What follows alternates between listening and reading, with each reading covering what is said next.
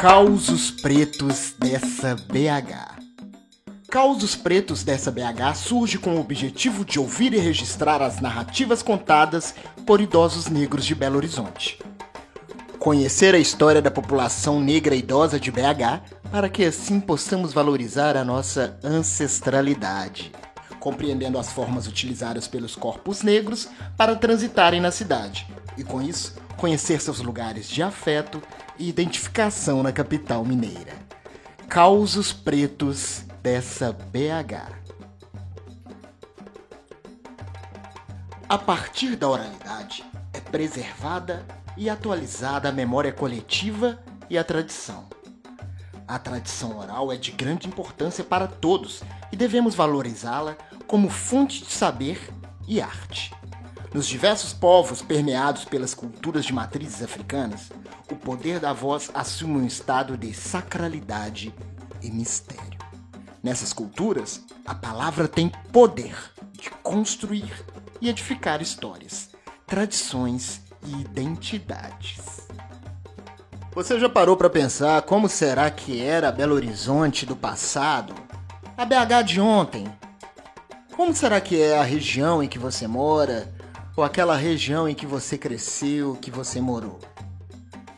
José Vitor, da região do Caiçara, vai falar um pouco dessa BH do passado pra gente. Eu, sou, eu, eu nasci aqui em Belo Horizonte, sou na divisa de Belo Horizonte com Sabará. Depois do bairro Veracruz, ali na divisa mesmo. É, meu, meu pai tinha, tinha olaria lá, a fábrica de tijolo, né? Então tá exatamente na divisa. Tem até um córrego lá. Se atravessar o córrego, ia ser barato. Do córrego para cá é Belo Horizonte.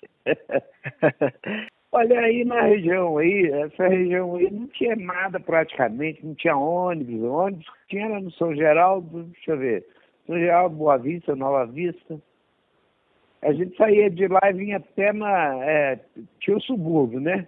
Se perdia o subúrbio, você tinha que vir até na, na Veracruz, Pompeia ou Horto, a pé.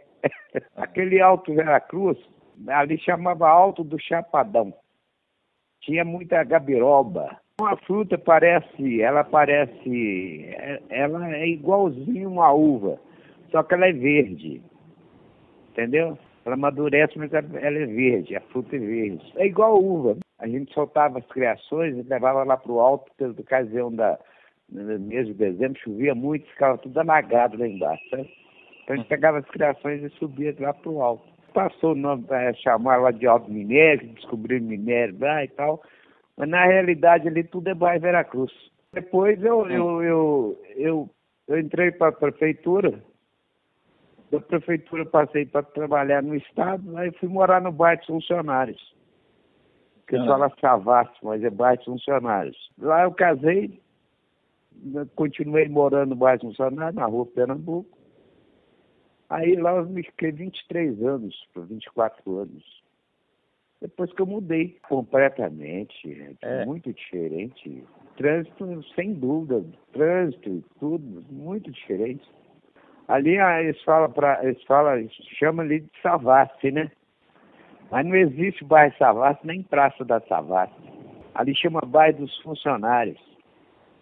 E a Praça da Savassi chama Praça de Hugo Vasconcelos. Ali tinha a padaria do seu Danilo Savassi. Aí colocaram apelido lá de Savassi, Savassi. Eu só ia comprar pão lá na padaria, né? Eu vou lá na Savassi. Olha a honestidade, né? Porque hoje está muito cheio de ladrão, né? É, né? Nossa senhora, isso é perigoso demais.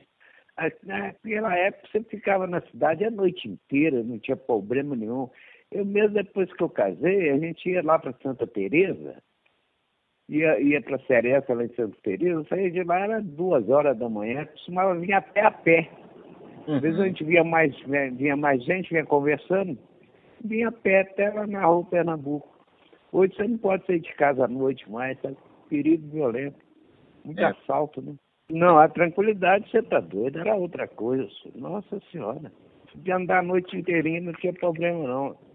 Olha, mudou para melhor a parte intelectual, né? A parte intelectual. Naquela época, eu sempre começava a estudar, depois de sete anos de idade, não tinha nem dinheiro de dedo. Então, essa parte intelectual melhorou 100%. Você vê que em 1971, um casal de brasileiros, até de Minas Gerais, trabalhava no serviço de compensação do Banco Central dos Estados Unidos. Eles pegaram dinheiro lá, o resíduo de centavos, e transferiram para uma conta deles na Suíça. Quando o FBI foi pegar os caras, eu estava aqui no Galeão. Aqui no Brasil não houve nada, isso trouxe fortuna para o Brasil, né? Quer dizer, a gente reunia, antes de começar o expediente, falava assim, o que é computador, hein? Celular, computador, não precisa nem pensar em celular, computador. Só tinha computador em bancos, né? Que era uma casa. Hoje em dia é normal. É, também você com celular, você grava, você fala no exterior e tal, parecendo que você está conversando, é, um olhando para o outro. É. A, a, parte intelectual melhorou 100%. É, e outra coisa que é. piorou também muito, outra coisa que piorou é você é, hoje você tem, tem que tomar muito cuidado para sair na rua, que não é só assaltante, não. Doido, tá cheio de doido aí. Fecharam os hospitais.